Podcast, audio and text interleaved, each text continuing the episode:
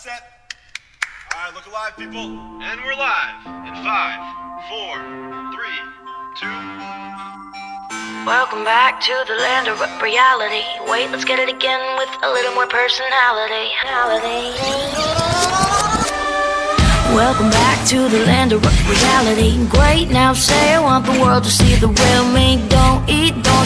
Don't eat, don't sleep, stay. Good morning and hello everybody. Welcome on board American English Express. I'm your host Oliver. 各位好，欢迎搭乘美语早班车。 Conflict of interest there, don't you worry. It's a very very happy song, La La Land. I really hope that the song can cheer you up. 希望这首歌呢可以让大家呢焕然一新的感觉。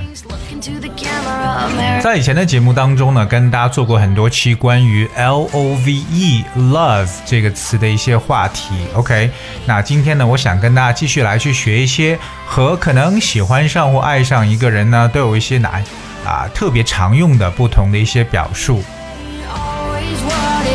说到这个 love 这个词呢，大家其实有很多能够想到的句子，特别譬如说最常用的就是 love makes the world go around，意思呢就是说这个爱呢让世界转动了起来，so we can feel the power of love。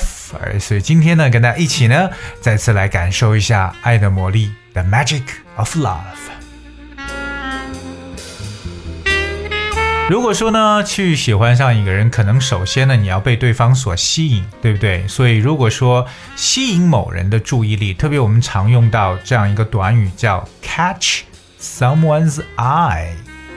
catch someone's eye，对，吸引住你的注意力了。就像我们在英文中有一个形容词叫 eye catching，对吧？eye 加上连字符，再加 catching，eye catching 就可以理解为这种吸引人眼球的意思。So when we talk about catch someone's eye。It means that you're trying to attract one's attention, you know, often, of course, by making eye contact. 通过呢这个眼神的这种交流呢，来去吸引到对方的注意力。To attract one's attention, often by making eye contact, and that is catch someone's eye. 如果仅仅只是说去吸引注意力的话呢，我们其实可以用一个简单的短语，那就是 draw one's attention。这个 draw 就是 D R A W，draw one's attention。So here is one example right here。比如说橱窗里的这个裙子呢，很吸引我的目光。哎，我能试穿一下吗？OK，the、dress in the window caught my eye immediately. Can I try it on? The dress in the window caught my eye immediately. Can I try it on? 所以我们说到这个 catch one's eye，吸引某人注意力。 接下来这个短语，其实在以前的节目中跟大家也提及过，就是 have a crush on someone。have a crush on someone，这个 crush 就是 C R U S H crush。Have a crush on someone. Okay, what does this mean? If you have a crush on someone, you are in love with them, but do not have a relationship with them.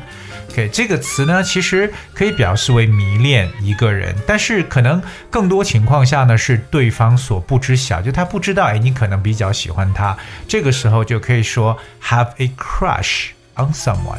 其实是不是就是我们常说的暗恋这么一层意思呢？ 比如说呢，哎，他一定是爱上他了，可以瞧瞧他看他的那种眼神，就可以判断。She must have a crush on him. Look at the way she stares at him. She must have a crush on him. Look at the way she stares at him. 可以看看他看他的眼神就知道 she had a crush on him. 所以各位记住了，have a crush on someone，其实呢就是表示迷恋的意思。当然，crush 这个词，c r u s h 本身它有镇压或者压扁的一层，就压住什么东西，crush。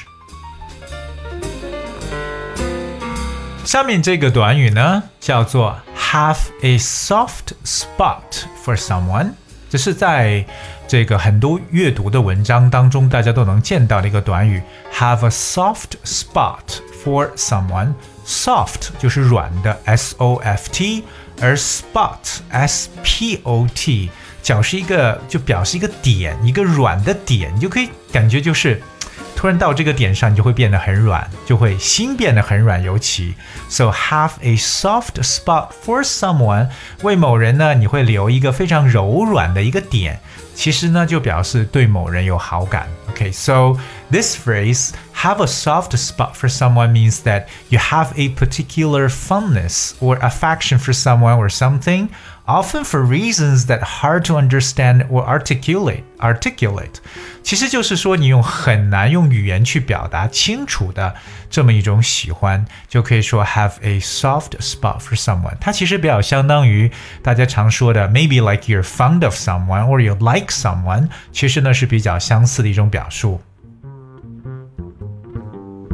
下面这个呢是比较有意思的，比较口语化一点，叫。叫这个 lovey dovey，OK，很 colloquial 的感觉，lovey dovey，lovey 就是 L O V E Y 加上连字符，再写 dovey D O V E Y，lovey dovey，听起来好像在唱歌一样，lovey dovey。You can use lovey dovey to describe in a humorous way, you know, or somehow. It's about lovers who show their affection for each other every very openly. OK，这个呢，可能感觉是一对相爱的人呢，在特别是公共场所，对不对？哎，给大家作秀啊，让大家看看两个人很相爱的感觉，就是那种可能在中文中可以理解为就卿卿我我的这么一层意思，就叫 lovey dovey。So if you think like lovers or couples that they're lovey dovey in public it feels like they're showing their affections, you know, without really noticing that probably the other people are watching them. That's lovey dovey. 所以接下来和大家去分享的这个呢是 have eyes only for 这个短语，have eyes only for someone 就是仅仅只为一个人，对吧？have eyes for only one person。 其实这个就有点像我们中文中所理解的，就是哎，情有独钟啊，或者说啊，只钟情于某某某人，就是 have eyes for someone，就可能就是你的眼睛已经容不下其他人了。You only have or you have eyes only for this person. Alright, that's what this phrase is trying to talk about. 比如说呢，他可能告诉了他。OK，就只喜欢他一个人，或者说，哎，我只在乎你一个人。She might tell him that he is the only person she wants, or I have, I only have eyes for you. I only have eyes for you, you know, or I have eyes only for you，都可以来表示这种钟情于某人的一种说法了。那我们也曾经有提过一个，就是说，啊、呃，如果说你是啊非常非常啊，喜欢上一个人，就是对一个人简直是神魂颠倒的感觉，对不对？就感觉他就是你的世界，是说是他的所有的一切你都喜欢上。在英文中有一个短语叫 fall head over heels for someone，这个就特别有意思，因为 head 指的是头，对不对？heel 是脚跟，h e e l，从头到脚，head over heels。head over heels，从头到脚。So if you fall, fall 就是掉下去，F A L L.